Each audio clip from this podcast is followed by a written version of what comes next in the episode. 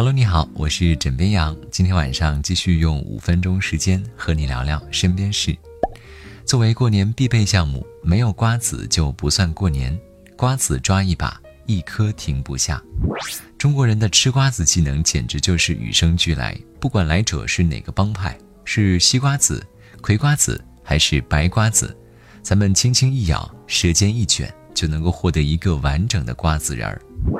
嗑瓜子一时爽，一直嗑一直爽，其实是因为大脑有一种奖励机制，人脑中会分泌多种能够让人感到快乐、安全和成就感的物质，而当我们完成了预设目标，作为奖励，大脑就会增加快乐素的分泌，让人感受到满足和成功的喜悦。巧的是，嗑开瓜子，吃到藏在壳中的瓜子仁的过程，刚好完成了这样一个设定。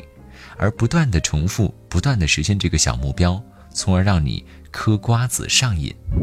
那么问题来了，如果一直嗑，攒起来一口吃掉，会不会得到更大的快乐呢？其实这个问题呢，就好像同样金额的工资，月发和年发，你更想要哪一个呢？瓜子虽好，但凡事都要有一个度，因为吃太多瓜子也是有潜在的健康危险的。吃太多瓜子呢，会增加热量和脂肪的摄入，使体重增加、血脂升高，同时还容易引发舌头肿痛、腹部不适、消化不良等瓜子病。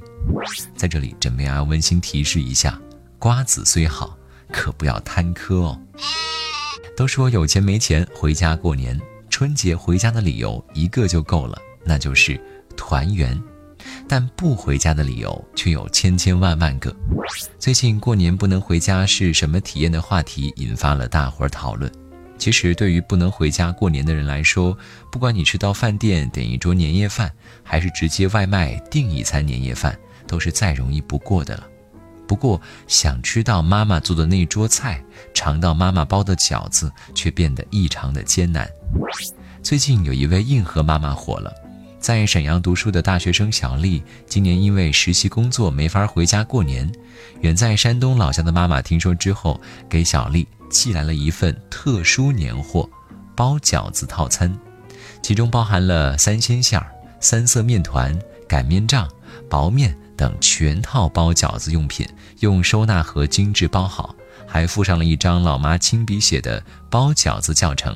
包装费加上冷运邮费，整整花了六百六十五块七毛钱。其实，妈妈之所以大费周章寄来全套的零件儿，是因为小丽最爱吃饺子。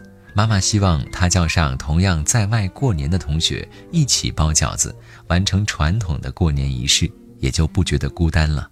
而且，要是能自己动手学会这项技能，今后不论在哪过年，都能吃上最纯正的。家乡味饺子，这套老妈的硬核操作被晒出之后，迅速在朋友圈走红，同学朋友纷纷赞叹：这份年货主要贵在心意，我酸了。